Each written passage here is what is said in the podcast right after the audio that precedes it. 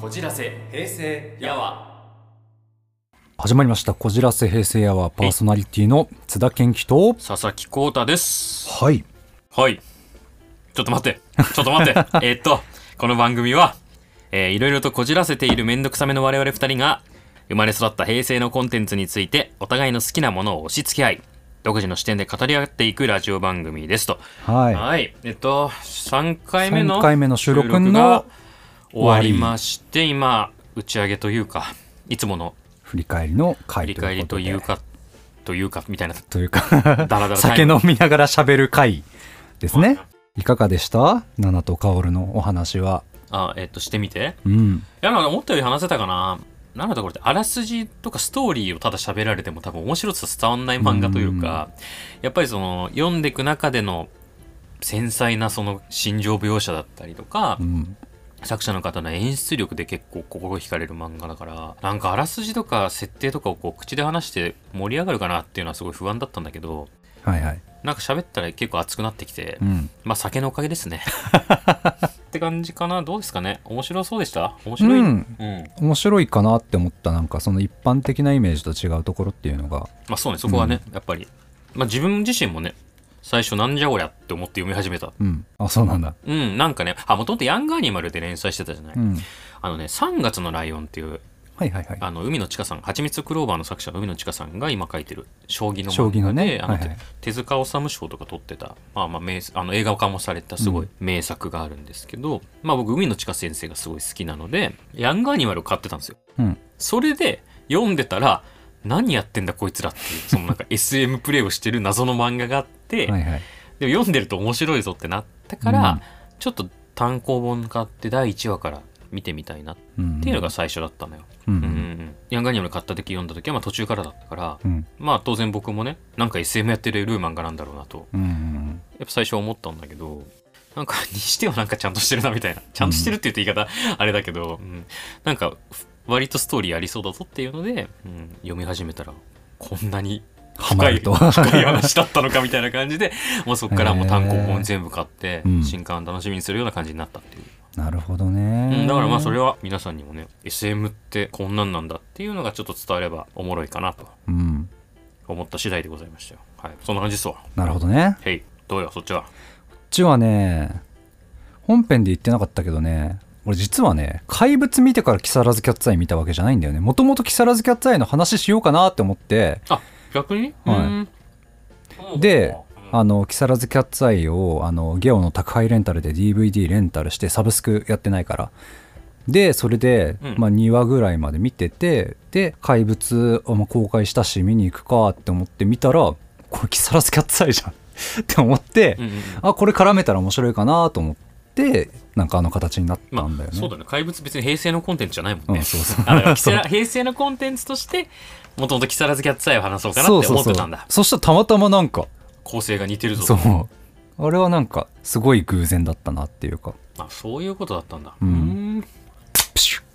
あお前奈良と薫にあちょっとちょっとかかったじゃん酒。こら。ああこれがいいんだろう。やめろ。何の気がさちょっと今目の前にね 何のところが積み上がってるんですよ。もう僕がもう直前まで読んでたんで。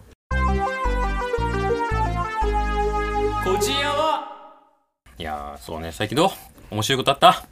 面白いことっていうかあのうんうん。第何回だ？4回。4回か。な菅氏顔さんのあ回。あ菅氏川さんのあ公開してさ、はい、ツイッターでなんか宣伝してたらさなんかご本人がね。リツイートしてくださって。ほんといい人。あいやす。ごい。見てくれてるんだねなんかいやーまあそそのあのさ菅氏川さんの回でも話したけどまあほら一回インディーズになったっていううん。フェーズがあったじゃない、うん。やっぱ多分そのやっぱファンとの関わりみたいなの結構 SNS 使って持とうとしてくださってるんじゃないかなって菅氏川さんツイッターだとよくあれなのよ19歳になった人誕生日おめでとうって言ってるの知ってる？あなんか最近も曲があってああそうそうそう19歳って曲があるのよ。はいはいはい。菅氏川さんの結構名曲であのホリックっていううん。アニメの主題歌だった。うんうんあの、まあ、19歳って結構名曲があって、まあ、それになぞらえてというか、結構19歳になったフォロワーが「うん。菅さん僕19歳になったんで祝ってください」って言ったらちゃんと祝ってくれるっていうのは結構もう定例としてあって。そうね。まあでもまさか取り上げてもらえるとは思わなかったから。そうね。で本人のパワーすげえよ。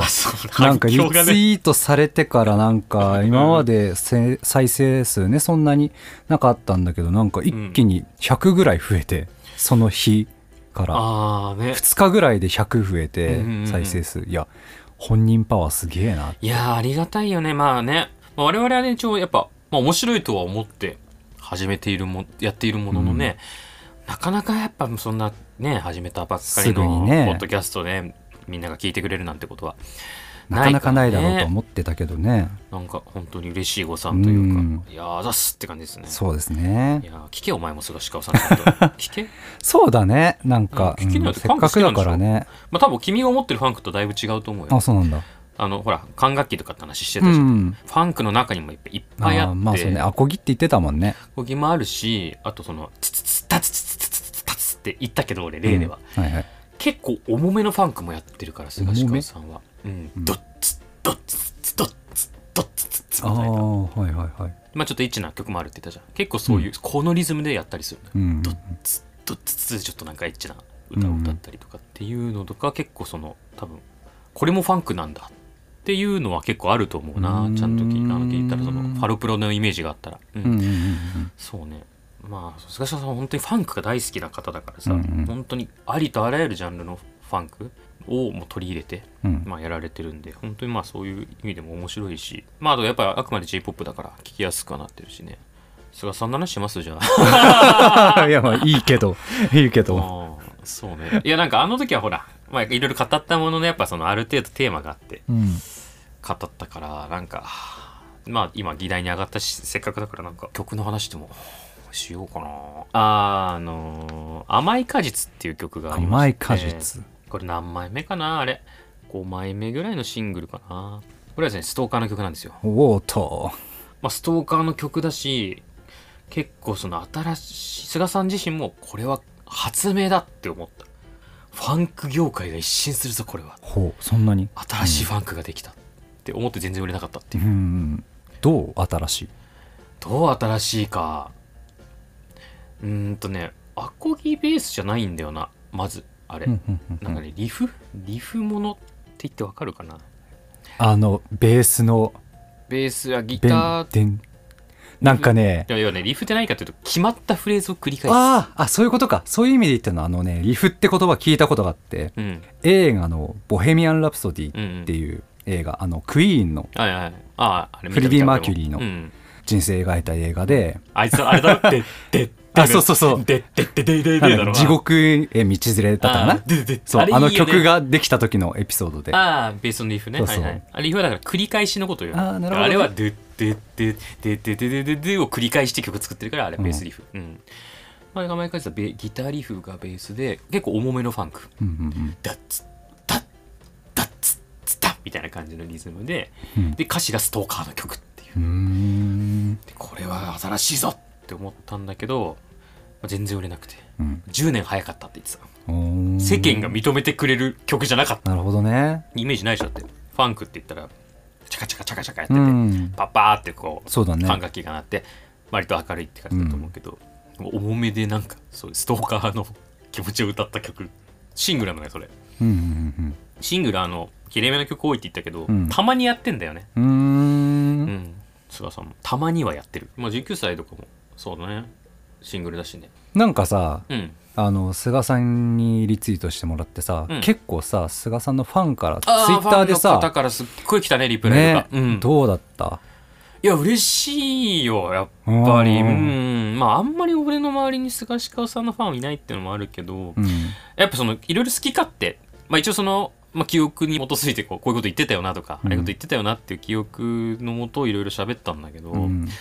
まあやっぱそれ違いますよだったりとか、うん。っていう勘違いとかもあったりするかなとか、うん、あとはなんか好き勝手語んないよみたいなこともあるかなとちょっと思ったんだけど、結構おおむねあのそう俺も見てたけどなんかやっぱそうですよねみたいな。あ分かってくれて嬉しいですみたいなこと言ってくださってる方が多くてね。いやなんかありがたいえなって本当よねかったなと思って、うん。それは。うんそうなのよね。まあ菅さんのファンもやっぱねみんな持ってると思うんだよね。うん。なんか多分、まあ、まあ当然売れてる方なんだけど、うん。菅氏川の魅力がもっと 広まってくれみたいな、はいはいはいはい。うん、言ったあのまああの回のテーマでもあったけどやっぱ菅氏川さんのイメージといったらもうきれいめの曲。う、ん。でちょっとなちょっと影のある心にグッとくるバラードうん。のイメージがあるからストーカーの曲とかね優等生を汚したいとかテレフォンセックスの曲とか えっ、とセフレの曲とか あと何あるかな。あともう本当あまあ本当リアルにセックスの曲ある普通に。あーいた。そうなんだ。SM の曲あるよそれこおおそうなんだ。そうんいじめてみたいっていう。へえいじめてみたいああと最新の曲 SM の曲だよそういえばシングル最近出した曲。へうんバニラって曲。えあの PV 公開禁止になったエロすぎて。あそそんなうん。な YouTube とかでバンになったってこと、うん。SM だから。ー。ゴリゴリ SM の曲だから。菅さんたまにあんだよね。19歳の PV も確か放送禁止だったしあれ、そうなんだ、うん、テレビで放送できないっつって。なんか CS のとかでしか見てなことない俺も。へえ DVD にだけ入ってるとかね。聞いてくださいよ。聞いてくださいよ。はいそうねせっかくだからねそうね。どのアルバムがいいかな？おすすめのアルバムの話しおすすめとかなんかこれなんか初心者はこれ聞けみたいなのとか あったら。難しいこと言うね。いやし初心者どれかな？どれがいいんだろう？あでもそうだな。3枚目とかかな。えーっとなんだっけあれ。3枚目はのタイトルは。ああそうスイート。スイートスイートはねすごい聴きやすいと思うな聞きやすいうん夜空の向こうの直後ぐらいのアルバムだねん甘い果実っていうさ,、まあ、さっき言ったストーカーの曲が入って、あとね、夕立っていう曲が入ってんだけど、これね、アニソンなのよ。ほうほうなんだっけな、あの、ブギーポップは笑わないの主題歌だったかな。あはいはいはいはい確か。うん。これもすごいいい曲。なんか、バランスいいんだよ、スイートは。聴きやすい曲もあるし、うん。そのファンクもあるし、うんうんうん。バラードもあるし、うん。みたいな感じで結構聴きやすくて、Apple Music でもこのなんか割と必聴アルバムに選ばれてたりするね。うん。あとまあ俺が好きなのはタイム。あのータイム。暗くて世の中に響かなかったアルバム。ああのパレードの前のアルバム、はいはいはいはいはい。あれはすごいね僕は好きだったね。なんか真骨頂っていうかうん。菅さんのその暗くて重い部分うん。がもう本当にすごい高い完成度で、うん、描かれてる曲で、まあ、シングルも結構聴きやすいしああのしなんか CM の曲も入ってるな「ジューン」っていう。うーん何の何の CM だっけな引っ越し系のななんとかハウハイムとかかな。ちょっと調べてみよう。ちょっと待ってね。なんとかハイムってお家売ってそうだけど引っ越しっていうより。いやねお家売ってる系のね CM も結構やってるんですがうさん。積水ハウスシャーメゾンだね。うんうんうんうん。じゃあうん。お家売ってる方だ。売ってる方だ。そうそうそうジューンはそう曲がねひ引っ越す曲だから 歌詞が。それでちょっとなんかなるほど。じゃあぴったりなんだね。新生活系お家に、の。うん、好きで言うとタイム、うん。まあおすすめだとスイートかな。まああと蜂蜜とクローバー好きな人はクローバー聴いてみてもいいんじゃないかなと思うけど。まあね、クローバー結構重たいんだよねアルバム全体として。暗くて重たくて。うんうんうん。あと音楽好きの人はほいさライブアルバム聴いてほしいな。ライブアルバム？ライブの音源うん。を CD に。そうそうああそういうのもあるんだ。ライブアルバム何がいいかって要はその人気曲を結構入れてんのよ。はいはいはいえっと、ザ・ザ・ベストヒット・オブ・ライブ・レコーディング・サンキューっていうアルバムが2003年に出てんだけど、うん。そのまあ人気曲のライブ音源が入っているアルバムで聴いてほしい曲が割と入ってるっていうのが一つと、あとは菅さんねライブアレンジすごいのよ。うーん。音源と全然違うの。ライブならではのグルーヴ感というかが結構やっぱグッとくるからううん、んそうね。結構自分の中で名盤かもこのアルバムは、ん。どの曲もいい曲だし、まあ、アレンジも C CD の音源と違ってちょっとグッとくる感じになってうて、うん。ん。結構有名な曲が多めって感じ。有名。まあ菅さんのファンの間では有名。そういう感じなんだね。あそれこそあの回で語った「黄金の月」とかも入ってるし。じゃあ初心者はそんなにとっつきやすくもないっていう感じなのかな？難しいね。あのライブアルバムだから初心者が聞くのどうかなって感じなんだけどはいはい。ラインナップ的には初心者向けかもああそうなんだ、うん。なるほどね。難しいだからその扱いが。あの元々の音源聞いてほしい気持ちもあるけど、はいはい曲的にはあの結構初心者向けではあるからん。そうね。これもかなりおすすめかもしれないね。ベストヒットオブライブレコーディングサンキューまあ全部サブスクリプション系で聴けるんで、うん Apple Music とか Spotify とか、はいはいはいそうね。入ってる人はそこから聴いてもらってもいいし。うんううんんうんうん。感じかな。そうね。結構アルバムごとに色が違うからさその世相とかそのフェーズによって結構変えてきてるから、うーん。なんかこの辺がとかっていうのがちょっと難しいんだけど、はいはいはいはい、うん。まあそうね。まあスイート聞きやすいよ。俺が好きなのはタイム。あとはちょっと変わり種でライブレコーディングのアルバム。うんがいいかな。なるほど。ファンク感が感じたいならライブアルバムがいいかもね。やっぱライブだから。ら楽器多めっていうか。多めだしコーラスも入ってるし、みたいな。そうそうそうそうそう。そのいい感じのグルーヴ感を感じられると思いますよ、ですって皆さですっんて皆さん。ですって 皆さんって、うん、なるほどね。聞いてほしいっすわ。ぜひぜひぜうんうんうん。ひ菅さんの話、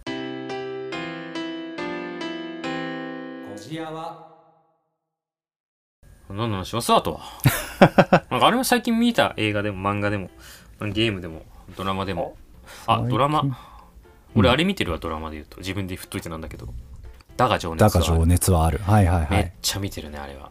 すごいなんか話題になってるのは知ってる。どんなドラマか知ってる？あのそれはねあの知ってんのよ。なんか南海キャンディーズの山里さん山と,、ちゃんとはい。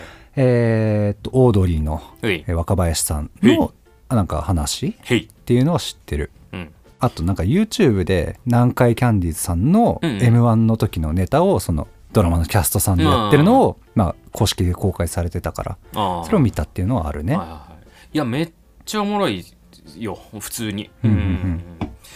そうね。まあそうそうそうそう。山ちゃん山里さんの自伝と若林さんの自伝を元に作られた、ほぼ実話のドラマっていう感じなんだけど、いやなんか結構衝撃だったのがさ主演が SixTONES の森本さんと、うん。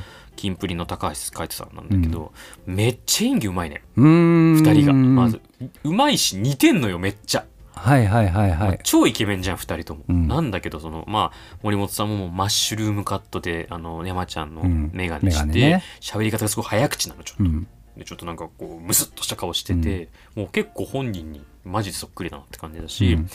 高橋海人さんも喋り方がめちゃくちゃ若林さんなんだよね。うんうん声も似てるし全然その「いやイケメンじゃん」みたいな「アイドルじゃん」とか思わずに普通にもう山ちゃんと若林さんっていう感じで見れるしまあ2人の人生も面白いね普通にやっぱ。うんうんうん。で特に我々に関して言うとさ声優じゃないですか、はいはいはいまあその、まあ、芸人とはちょっと違うは違うけどさ、うん、やっぱ夢を、ね。まあ、追ってちょっとその安定とか普通の道とはちょっと違う道を歩もうとしている、うん、我々からするとやっぱああいうその夢を追ってこうもがきながら少しずつ売れていったみたいな人生観がやっぱもう刺さるは刺さる刺さりますよ。うんうん、ああなるほどな。こういうふうに売れたんだっていうのはもうめちゃくちゃ面白いしあとねあそうだね。ファンクの話からちょっと関連するとファンクが出てくるの？主題歌のストーンズのこっからめっちゃかっこいい。ああそうなんだ。もう、うん、ゴリッゴリ、うん、ゴリゴリのミクスチャーなんだけどもうちょ、まあ、ドファンクドファンク。ドファンクのビートでラップをうん。していくみたいな曲で、まあ、めちゃくちゃかっこいいね曲が。うん。久しぶりに買おうかな CD と思った。あのジャニーズあんまりサブスクとか出してないから。ああそうだよね。うん、こっからちょっと CD 欲しいなって思ったね。うーん。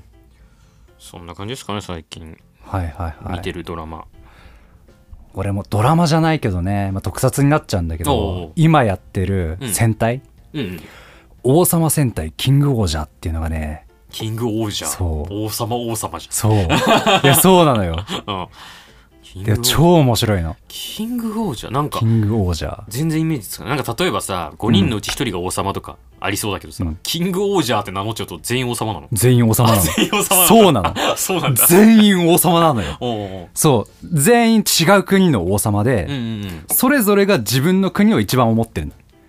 ほうほうほそうそう。でなんか最初はあの国別々だからそれぞれの政治とか思想とかがあって、うん。仲違いとかもするし、いやそう。いや本当になんかそういうストーリーなんで全員王様でうん。自分の国を第一に考えてどうやって立ち回っていくかとかうん。っていうのを考えていって中でなんか共通の敵が出てきたりして、まあ仕方なくあの力力を合わせて ロボットに乗って戦ったりとかっていう。中で、まあ、だんだんだんだんこう仲良くなっていったりとかで途中で戦隊として完成するんだよね。結構ね最近戦隊そういうの多かったりして。お途中でそう最初は戦隊じゃなくてバラバラの存在なんだけど、はいはいはい。こうだんだんこう知り合ったり一緒に戦っていく中で戦隊としての形になっていくみたいな。あ最近なの？でも例えばさかくれんじゃーとかもそうでなかった？あそうだっけ？最初だってさ才蔵とさサスケとさ鶴姫しかいなくなかったっけ？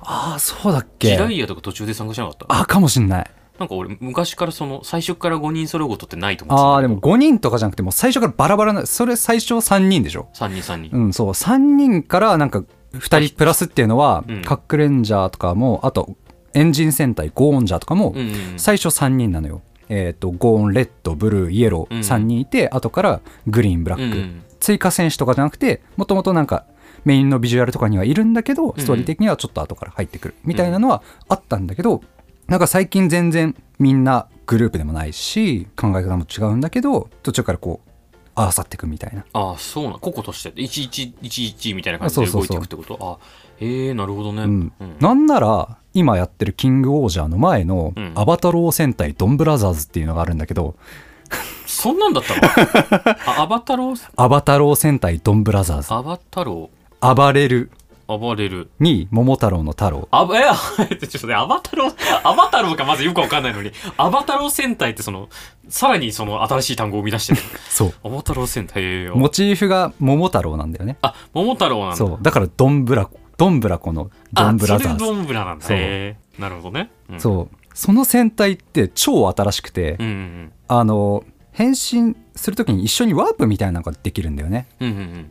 そう。だからなんか途中まで変身後の姿ではなんかみんな知ってるけどうん。変身前の姿が知らないみたいなのうんうんあってなんかブラックの立ち位置の犬ブラザーっていうのがいるんだけどそう。あの桃太郎モチーフだから主人公が桃井太郎っていうんだけど、うん。あのードン桃太郎っていう桃太郎が主人公。で仲間が犬猿キジと鬼鬼？鬼？鬼？敵じゃないんだよ。そう。鬼仲間そう。うん犬ブラザーキジブラザー猿ブラザー鬼シスターっていう。鬼シスター。鬼は女の子だからシスター。っていうのがこのアバタロー戦隊なんだけど、うん。結構ね30何話とか40何話とかまで、うんその犬ブラザーの正体を誰も知らなくて。そうです。そう本当に。あ変身前。変身後しか変身後しか知らない。誰が変身してんだろうってこと？そうそうそう。ずっと知らずに本当に終盤まで誰も知らないっていうのがあって。へえそうなんだ。そう。なんか最近やっぱ戦隊もいろんな工夫とかっていうのをしようとしてて、まあそうだよ。長いとやっぱねマンネリになっちゃうところもうん。もしかしたらあるかもしれないからそう。ね、ああなんかいろいろやってんだね。そう。へえ。まあドンブラザーズも面白い。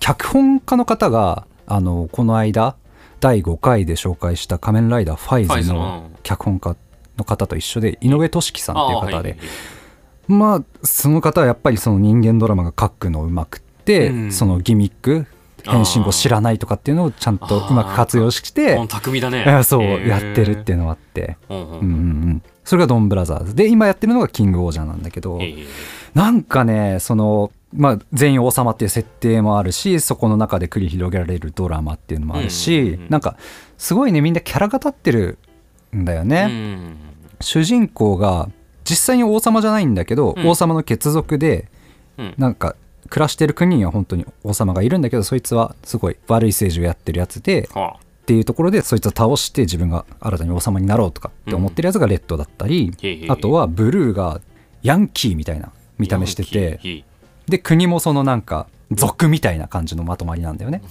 はい、でもなんかすごいパソコンが得意で、うん。IT に特化した国を治めてるっていう。へえ。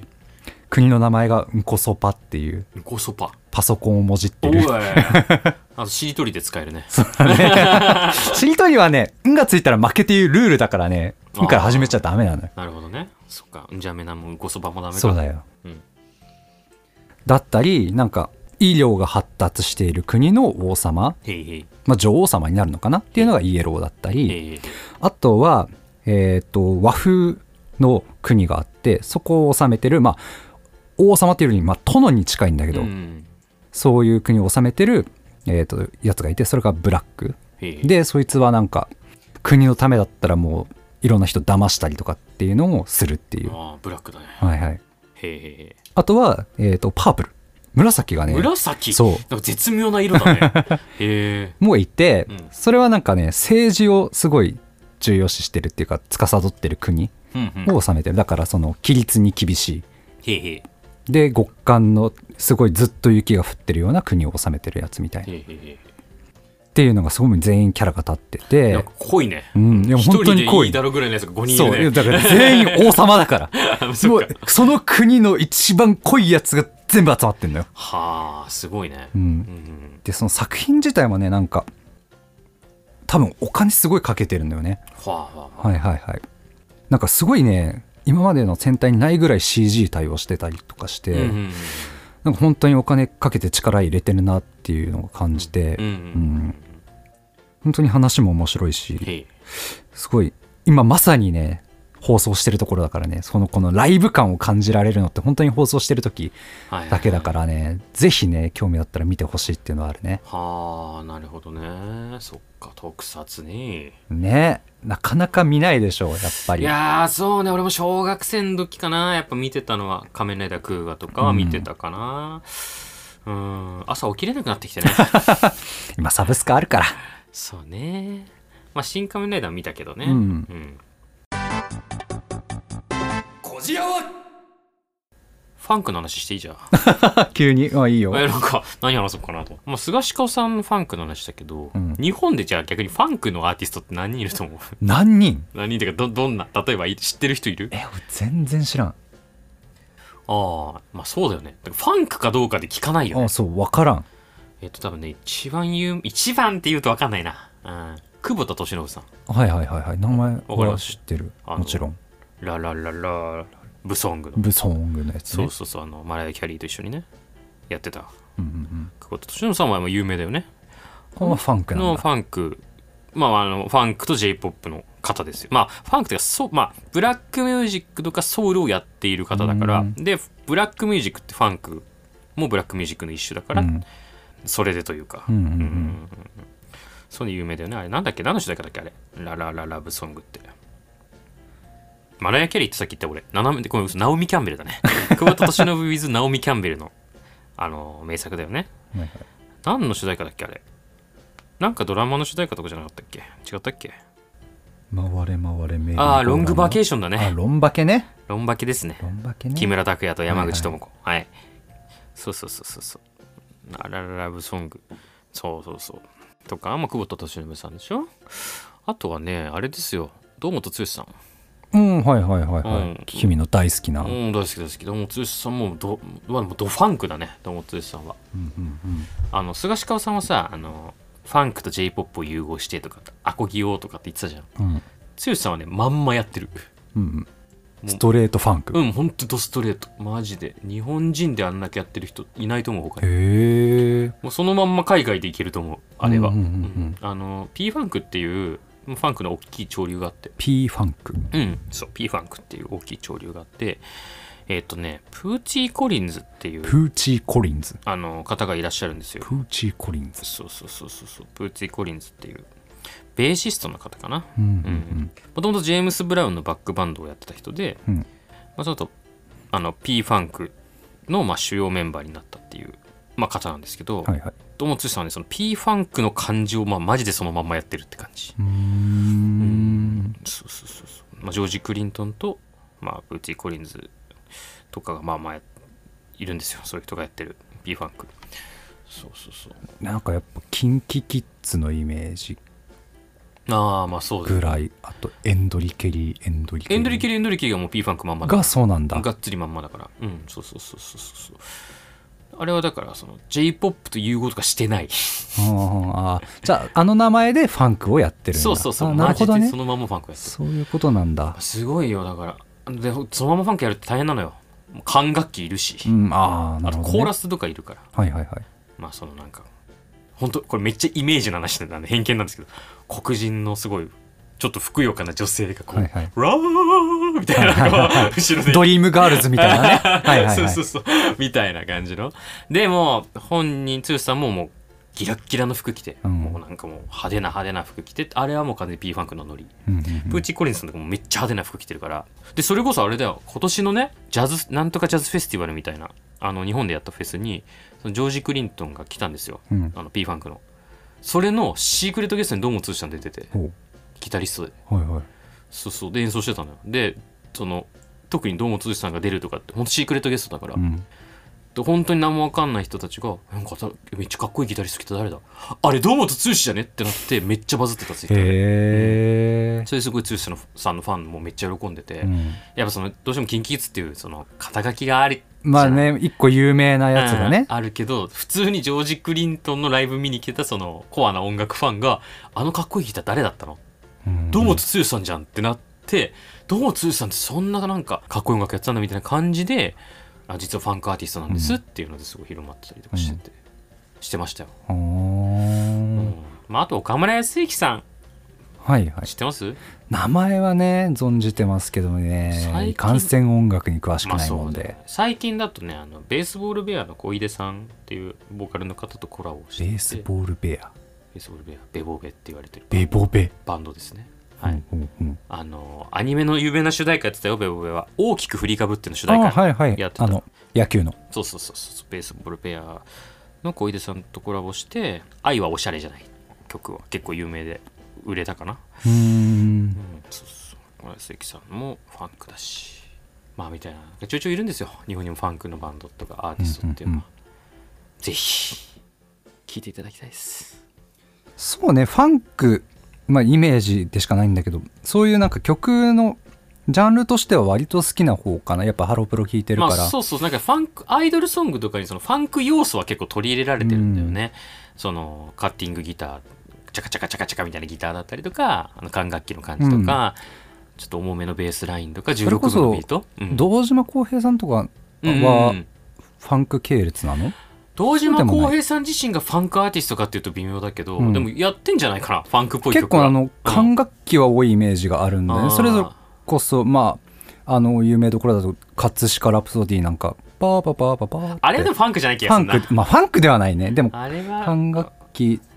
まあ、管楽器があればあまあそうか。っていうかファンク楽器はジャズでもファンクでもあのーまあそういうクラシッククラシック、はうーんとなんかまあまあそのあるけどファンクはどっちかというとリズムのがファンクあまあ言ってたもんねなんか同じやつを繰り返すみたいなねそっかそっかだからそういうわけではないのかうんだからまあそうねなんだろう俺が知ってるハロプロだとやっぱ Juice=Juice のはいはいあのーデビュー曲ロマンスの途中はいはいはいあれめっちゃファンクっぽいとか℃-uteさんマスターピンのブルージーンズとか、うんうんうんうんファンクっぽかった気がするな。うん。あとなんだろうね。ハロうん、そう、ファン、ファンク要素がある曲は結構あるよね、やっぱ。う世の中的に。がっつりファンクじゃないけどそのニュアンスというかエッセンスが入ってるあ嵐とかめっちゃファンクよ。あそうなんだ、うん。だそう俺面白いなと思って。俺嵐も好きだしうん。菅氏川さんも好きで、でもその時はファンクっていうものを知らなかったから、うん。後々ファンクっていうものを知ってからあ俺ファンク好きなのかもってなった。あー。嵐も堂本剛さんも菅氏川さんも好きだあから。そういうのいいよね。あ俺ファンク好きなんだって思ってからウィキペディアでファンクのアーティストって調べてそっからさっき言った岡村康之さんとかそのファンクから調べに行って聞きに行ったんだよね、はいはいはいはいはいはい。そのなんかねヒップホップと相性いいんだよファンクあって。あそうなんだ。うん。チャカチャカチャカチャカチャカチャカチャカチャカに合わせてなんとかなんとかなんとかなんとかなんとかなんとかなんとかなんとかなんとかなんとかなんとかみたいな乗りやすいんだそうそうそう乗りやすいからまあどっちもそのやっぱあのー黒人系というかうんのそのちょっとストリート感があるルーツでもあるから、うんそうね。だから嵐はもともとヒップホップをやるジャニーズのユニットとしてデビューしてるからそうだね。ラップをねやってるイメージがジャニーズ代表なんですよ。うん。嵐のラップ隊長桜井翔なんですよ。うん。そうそうそうそうそう。だから多分楽曲もちょっとファンク要素が強めで。うんうんうん。そうそうそう。まあ日本だとミクスチャーって言うんだけどね。ミクスチャー。ちょちょジャンル話がちょっと広がってきましたね。そうそう。これ日本特有らしいんだけど噂によると、はい。ミクスチャーっていうのはなんか ORANGE RANGEさんとかもそう。はいはいなんかラップとバンドを足したものを結構ミクスチャーバンドって日本で言っててまあミクスチャーというのはミックスしてるよってこと、うんうんうん。いろんなジャンルをそうそうそう。でそ一時期日本で流行った時にその ORANGE RANGEさんとかとかまあそうね。えー、なんだっけあのめぐみさんの旦那さんがやってるバンド。なんだっけ。めぐみ旦那バンド。旦那バンドじゃない。なんだっけな。えー、っとちょっと待ってドラゴンアッシュとか。ドラゴンアッシュ、うん。ドラゴンアッとシュ。かとか。まあなんか流行んなかった？ラップが入ってるバンド系の人たちう一時期。そう、まあオレンジレンジさんが本当に言うん、オレンジレンジはねなんか世代じゃん。世代うん。直撃よ、そうそうそう。結構そうねラップとバンドサウンドっていうところで。でやっぱそこでなってくるとファンクが結構入ってきたりするのよ。要素的に。うんでもオレンジレンジさんはねなんかそれ以外もなんかいろんなことやってたもんね、まあテクノ系もやってたしてさね。うんそうね。そう。ジャンルって難しいのよだからなんか。これはファンクなのかファンクじゃないのうん。かこれはポップなのか。これはロックなのか。これジャズなのかフュージョンなのか、なんか仕切りがあるわけじゃないからやっぱグラデーションというか。そうそうそう。結構 TSUTAYA とか。まあ今はもうサブスクリプション全盛期だからないけど、うん。あと僕もわ学生時代は TSUTAYA に行って CD 買いに行ったんだけど、うん全然ないぞと思って、うんあの聞きたい CD が。なんでだって思ったら J ロックコーナーにあったりとか。逆にバンドだからと思って J ロックコーナー見ててないと思ったら J ポップコーナーにあったりして。何なんだよみたいな。むずいね。わかんないね。そうそうそうそう。みたいなのとかねやっぱあるから。音楽難しいですよ。僕もわかんないですもん。なんか今ハイパーポップとかも流行ってんだけどハイパーポップって何？俺 俺もわかんない。そうそうそう。わかんないっすよ本当に。いや難しいですね、うん、みたいな感じですわ。なるほどね。音楽聴かないの？いや聞くよ。なんかそうそうそう。えなんか入ってないの？サブスクリプション。Apple Music だったり Spotify だったり。さでもまあもうあの課金はしてない。あでもそうだね。課金はしてないけどそれこそ Amazon Music とか Spotify とかは聞くし。課金したら？なんか別にでも俺ね月1000円ぐらいじゃん。うんウォークマンで音楽聴いてんだよね今 いまだに。ウォークマンの音楽聴いてんの？そう。マジ？ハロプロがサブスク解禁しねえから。しないよね。わかる。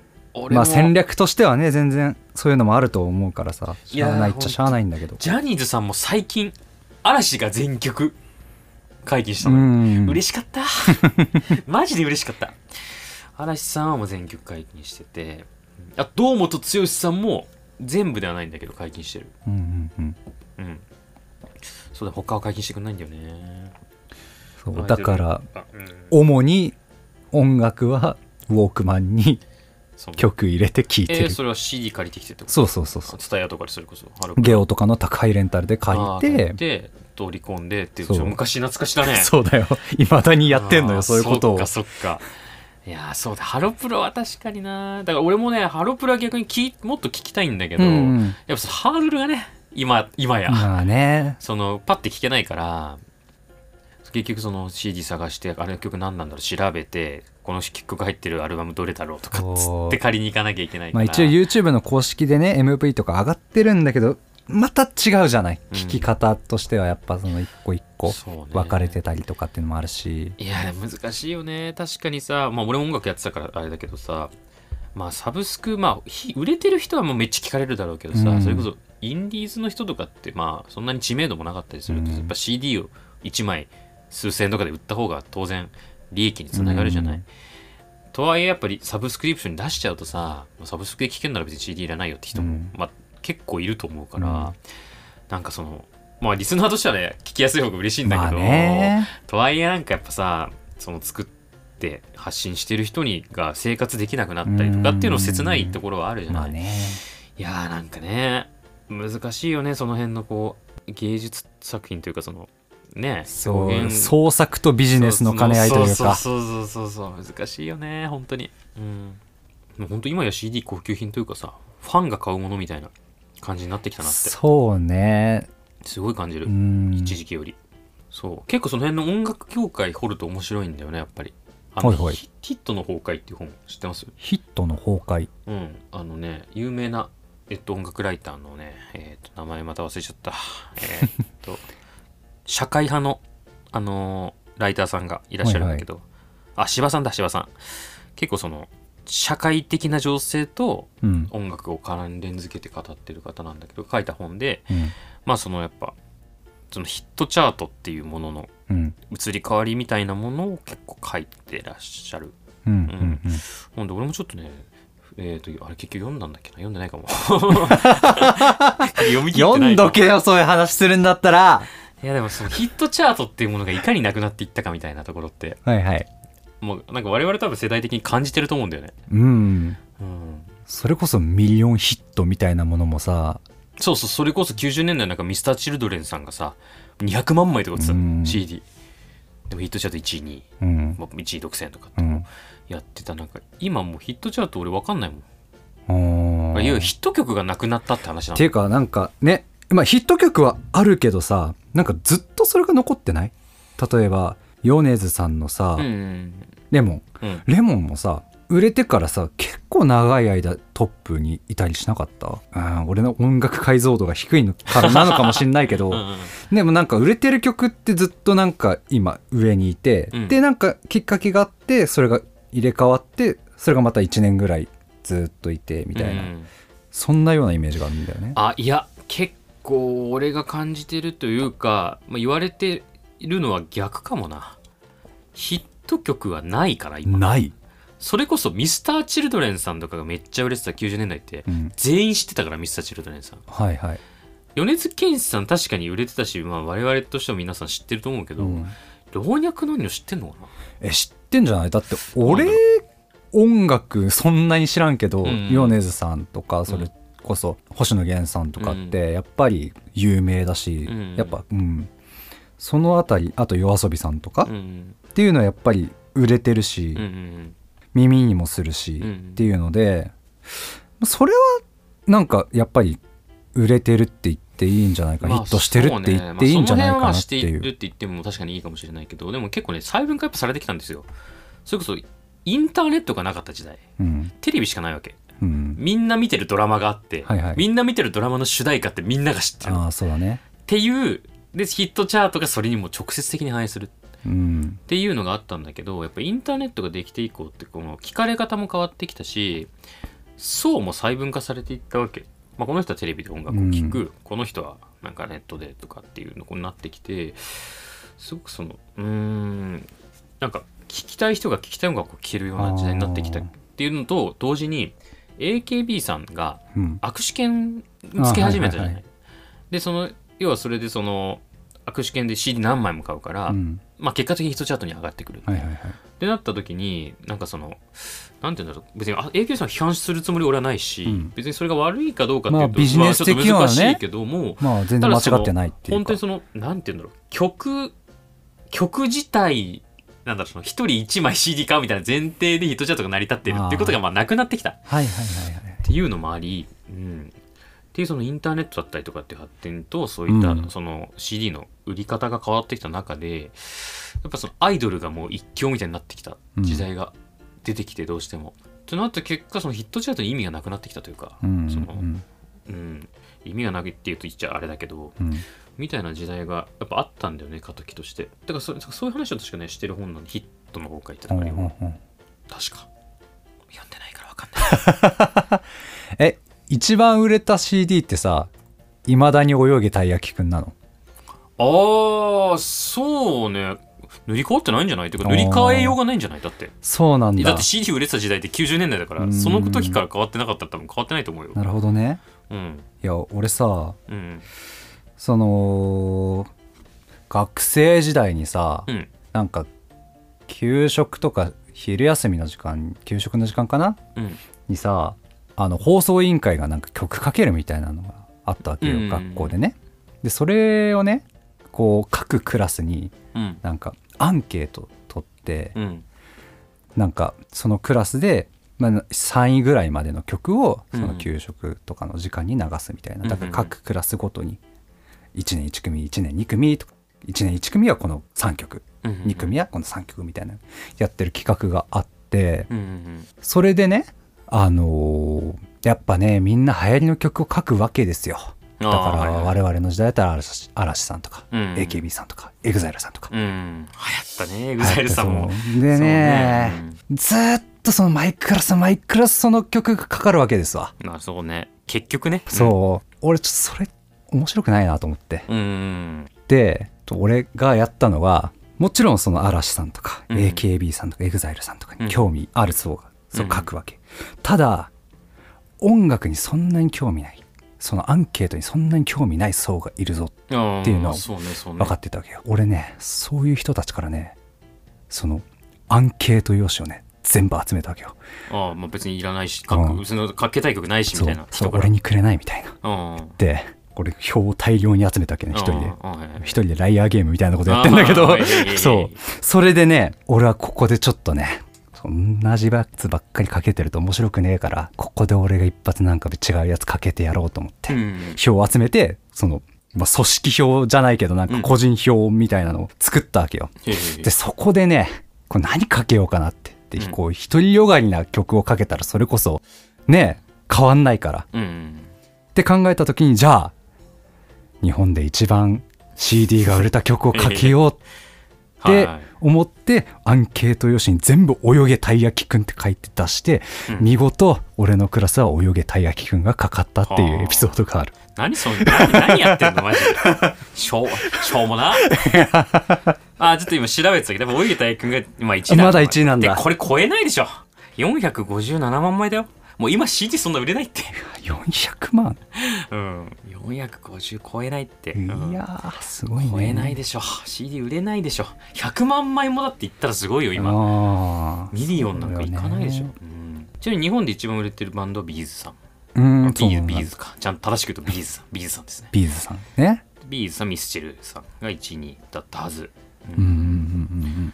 そうね。世界で一番売れてる CD 知ってる？世界で一番売れてる CD うんえー、何？何？まあさすがに知ってると思うよ。え？あのだって世界一売れてんだから。うんえ？世界でブームを巻き起こした曲？え？あ知らない？ー、We Are the World? あー違う。えー、っとユリ・ゲラーがずっと「マガーレマガーレマガーレ」って言ってる。何それ？CD 知らないよ 知らないの？売れてるわけねえだろ。えあれだ俺普通にあのマイケル・ジャクソンさんの。あはいはい。スリラー、あスリラーね、うん、スリラー。ああれが一番なんだ。1億枚ぐらい売れてたと思うよ。1億枚。確か確かね。1億枚、うん。あ嘘かも。あでもいや嘘じゃないな。1億1000万枚だ。うん。すごっ。えー、なんかそれなりの国の人の全員に配ってもいいぐらいな数売れてんだ。そうそうそう。なんかた昔俺高校生ぐらいの時調べたんだけどその当時のビーズさん、うん日本で一番売れてるバンドの、今まで出した全部の CD の枚数よりスリラー1枚の方が多かったです、えー、すげみえたいなそうそう。キングオブポップだね。いね。いやーそうキングオブポップよ。そうそうそうそうそう。マイケル・ジャクソンのスリラー。まあまあ有名だよね本当に。まあね。まあ本当に有名だよね。1億売れてんのすごいよね。すごいねいや音楽音楽な。音楽か。何？いや。ひた浸り始めたけど。音楽か。いやー。最近そんなに新しい音楽聴いてないなと思った。ああそうなんだ。うん最近。それこそ軽音部だった時代、うん。大学生の。まあそんな詳しくなかったっていうのもあるけど、うん。まあ本当にやっぱ先輩に教えてもらったりとか、もう本当新しいバンドの曲をいろいろ YouTube とかで探して、うん。CD 借りてツタヤで新しい音楽を聴きまくってたんだけど、うん。うん全然そういうのしなくなったなと思って。うん。音楽さその、まあ、ハロプロは聴いてると思うけどさ、音楽聴こうってならなかったの？なんかこうわかんないけど流行りをだったりとか。あー流行りをおだって別おはなくに歌嫌いじゃないでしょ。うん。うん、好きでしょ。なんだろう、ライブ出るくらいだしね、うんだから別に聞いてないわけじゃないのよ。うん。だからそれこそ俺見てた特撮の曲とか全然ウォークマンに入ってるし、めちゃめちゃ入ってるへし、えあとはだから俺よく聞いてるのだとガーネット・クローさんってわかる？懐かしい。懐かしいってか懐かしい。今もいるのか？いやもう解散してる。解散したのか。うん、あ2013の年？コナンあたりをあそうそうそうう。そうコナンの主題歌。イメージある。よ、うん。うん。あとメルヘブンとか。あそうなんだ。へえ。そう。担当されてる方で。あれめちゃめちゃ好きで。ウォークマンに入ってるんだけあど でもあの20周年記念でサブスク解禁されたから数年前からサブスクでも聴けるようになったんだけど、とかって全然聞いてはいるのよ、うんだからなんかそんな幅広くないのよね。だから好きなものをこううなんか突き詰めるって言ったらあれだけど、ああ別に流行ってるものを拾おうとかじゃなくていいなと思ったのをまあ拾って聞いてる。昔からそうだねでも。うん。昔はオレンジレンジさんハマってオレンジレンジさんの曲ばっかり聴いたりとか。あそうなんそんな時期あったんだ。あそうそうそうそうそう。へあのーミュージックっていうアルえめっバムがちゃ流行ったよね。めっちゃみんな聞いてた。俺も MD に入れて聞いてた。あ俺も MD に入れて聴いてた。MD ウォークマンで聴いてた。ねねそうね。オレンジレンジさんは一世風靡したもんね。ねなんかうん聞いてないわけではないと思うんだけどうん。幅が狭いっていうか。あでもなんか難しい音楽好きって言いづらいよね。うーん。いや俺はね、うん。言いづらくうんない、言いづらいね。なんか好きって言うとさえじゃああれ知ってるこれ知ってるってなっちゃうじゃん、知らん知らんってなっちゃう。知らん知らんってなっちゃうじゃん。なんかねそうよね。あと楽器もできんし俺。小学校のリコーダーで挫折したから。別にリコーダー みんなと同じ音が出ないってなったから。俺もタンギングできなかったよ。トゥルルトゥルルってできなかった。鍵盤ハーモニカまではいけたんだよな。押せばお音出たから同じ。楽器習ったりしたらなんか。いやー結構むずいよ。そう、ん。俺なんか習おうかなって思ってる最近。おおそうなんだ。ピアノかドラム。おおギターからさらにプラスして。うんそうね。あとなんかもう習う習いたい。なんかもう、うんなんか別に楽器に限らず。何かを身につけたい。やっぱ人に教えてもらうのってでっかくない、まあでかいね。し面白くない？そうだね。今俺あのライブやるからうん。ボイトレ通ってんのよ。ああそうなんだ。へそえう歌習ってて歌手の方に、うん。やっぱなんか新しい知見というか、うん。うん声の使い方、まあ、それこそ声優にも活かせるんじゃないかみたいなのもあってすごい楽しいね今、なんかまあ独学でできるに越したことはそれはないんだけどさ、うん。やっぱり教えてもらったことで得られるものって、まあ、本当に大きいなって思うから、なんかまあお金に余裕があるんだったら教わった方が早いよなって思っていて、うん。でまあギター俺もまあある程度弾けるけども、ん。なんかそのそうね、まあ、ドラムって家で練習できないじああまあそうね。うん、だからまあその教わる場所で教わった方がいいかなっていうのがあるのとあとピアノは、まあ、けんピアノってやっぱ音楽音楽の根幹というか、うん。あの鍵盤で音が分かりやすいの。ギターって分かりづらいのよ。どこ押さえたら何の音はいはいもうなってっていうの、全然わからん。そうすっごいむずあの難しいのよ。まあ当然プロとか上手い人は、まあ、なんとなく分かってんだろうけど、うん。俺はそこまでじゃないからピアノをやった方が多分音楽理論が分かりやすいんだよね。こうん。ことこことここ押さえたらこの音が鳴るから、はいはいはい。こういうコードが出来上がってますみたいなの。ああはいはいだからはいなんかピアノやるとその知見が広がりそうだなっていうのと、どね。まあ、ドラムはその家じゃできないし、うん。なんかまあリズムってどのがジャンルでも大事なものだから、うんうんうん。なんかちょっといろいろ面白いそうだなと思ってうもらったら、んとかなんかうんそうね。なんか習い事増やしたいなみたいなの最近思ってるな、ちょっとうんいいね。金遣い荒いですか、金遣いね。いや荒くないな津田はこいつ資産運用とかちゃんとしてるやつだ。いやでも俺部屋の中変身ベルトで埋もれてるやつだから使うところは使うんだよね、そうかそうか、うん。なんかその俺めっちゃ荒いのよ。うんはいはいはい。なんかその結構、まあ、よく言われてるし石田ゆり子さんとかも確か言ってたんだけどなんか俺金って使わないと意味ないっていう思想がすっごいあって前提に、うんうん死んでも持っていけないしね。うん。天国には。はいはい。地獄かもしれないけど。そう。なんかその経験に使いたいなみたいなのがすごいあって、はいうんすぐ使っちゃうし、うん。うん。物もすぐ買っちゃうし、うん。そうそうそう。なんかできれば使いまくりたいんだよね。はいはい、うん。俺はねなんかこれ誰が言ったか分かんないけどネットで見たなんかこの名言っていうか、うん。フレーズがなんか何か欲しいものがあってうん。それを悩んでる理由が金額だったら買えみたいな。見たことある見たことある、うん。うん。それ結構俺大事にしてて、いやだってさそうそうそう。俺の経験お金はまあか頑張って稼げるけどさ、うん。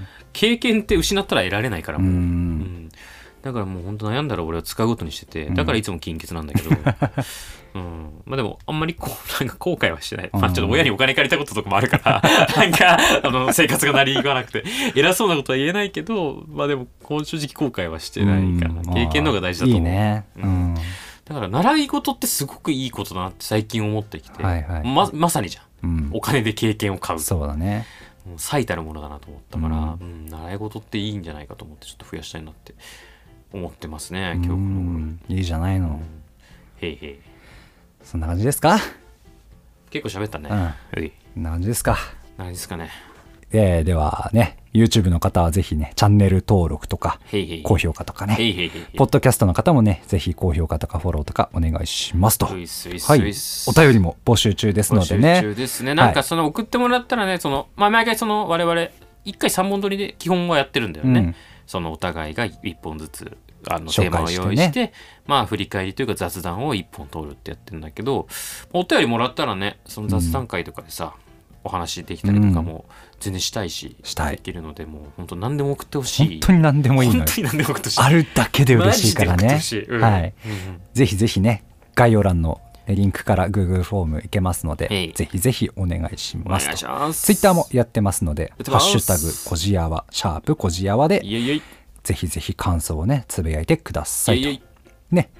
ちょっと私のお知らせも入れさせてください。さっきもちょっと話しましたけどえい。私の方でねライブ出演しますということでえい。7月29日うん。に、えー渋谷のアストロラボというところで、えーライブやりますので私も出演して歌いますので興味ある方はねぜひよろしくお願いしますと。オープンマイクじゃないの？オープンマイク勝手にあ上がってって歌っちゃダメなの。あダメダメダメ。横取りしようかな。津田の歌ってるマイクを。マイクで殴るからダメ。そんなことしちゃマイクで殴るダメだよ。マイクはね退治にしないとダメですね。はい。ということで。はい。今日は終わりにしましょうか。そうね。はい。へいへいへい。じゃあ。皆さんありがとうあございましありがとうございたました